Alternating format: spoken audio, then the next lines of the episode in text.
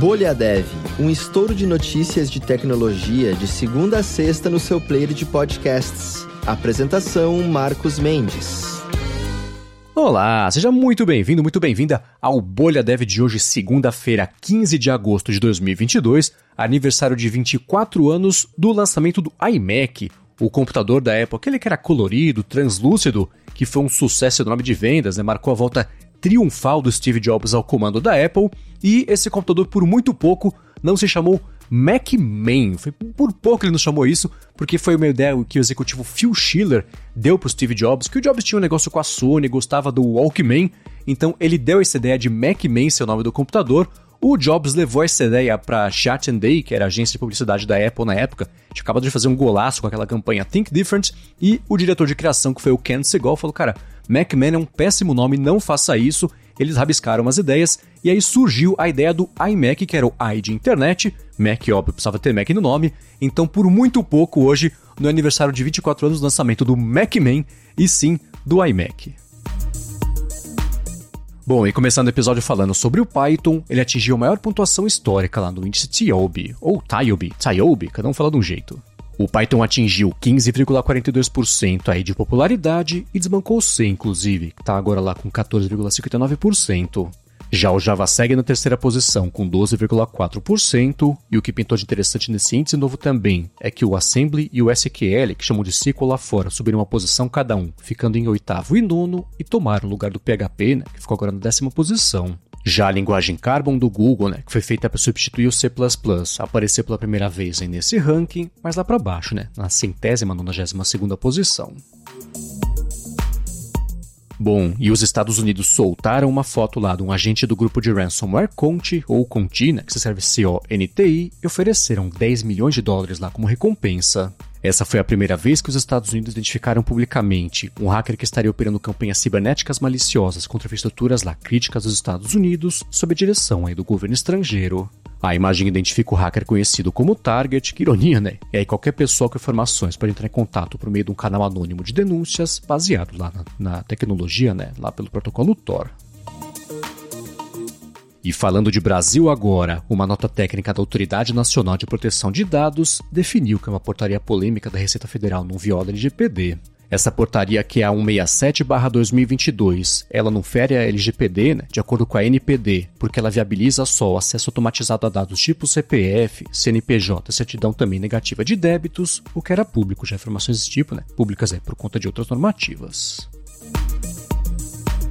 Bom, e o Google está inseguro sobre patentes criadas por inteligências artificiais. Eles já registraram diversos pedidos de patentes, descrevendo técnicas de machine learning feitas internamente, né, e usadas lá para projetar os chips TPU, que são os Tensor Processing Unit, que são aceleradores de inteligência artificial que eles estão usando nos servidores, mas tem um porém aí na situação é que a lei atual americana fala que só protege propriedade intelectual quando ela é criada por pessoas naturais, então eles estão preocupados aí que essas técnicas possam ser roubadas legalmente por terem sido criadas por IA.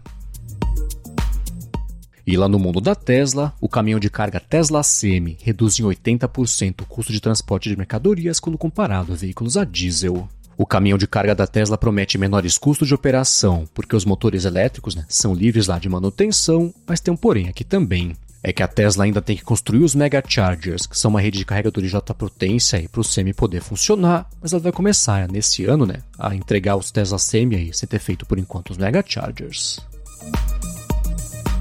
Bom, e um pesquisador hackeou um terminal da Starlink com um circuito impresso feito em casa. O belga Leonard Wolters conseguiu acesso a toda a rede de satélites que ele instalou lá, uma placa no terminal que ele tem, ainda falou que esse circuito custou uns 100 reais lá em peças para poder montar. Aí o que o Wolters fez foi revelar essa vulnerabilidade do jeito responsável, por meio do programa de recompensas da SpaceX, e ela falou, né, que ele foi tecnicamente impressionante com esse trabalho dele e convidou os hackers também a participarem desse programa de Bug Bounty.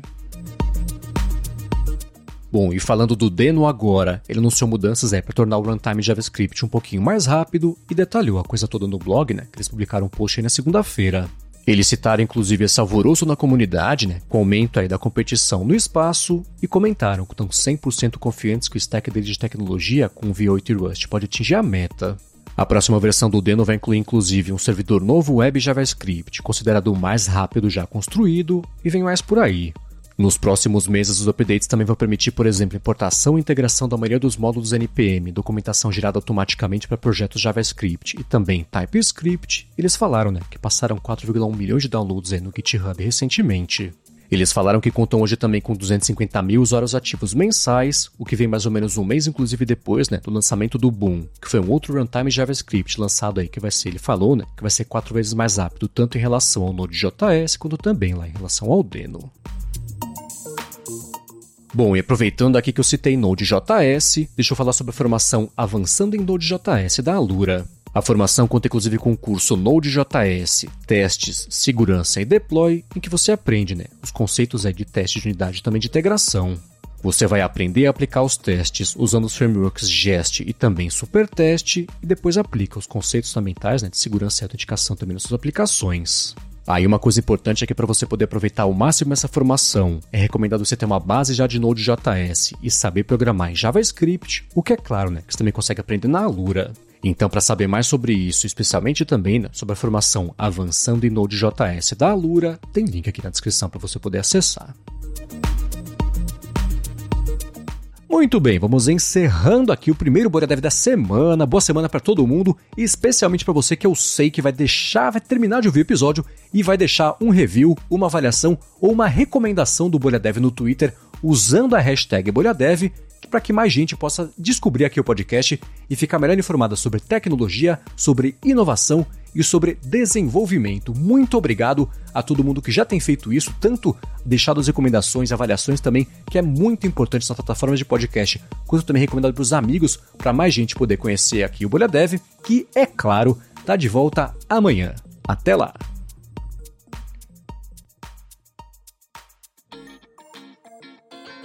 Você ouviu o Bolha Dev, oferecimento alura.com.br e Felipe Deschamps Newsletter. Inscreva-se em felipedeschamps.com.br barra newsletter. Edição Rede Gigahertz de Podcasts.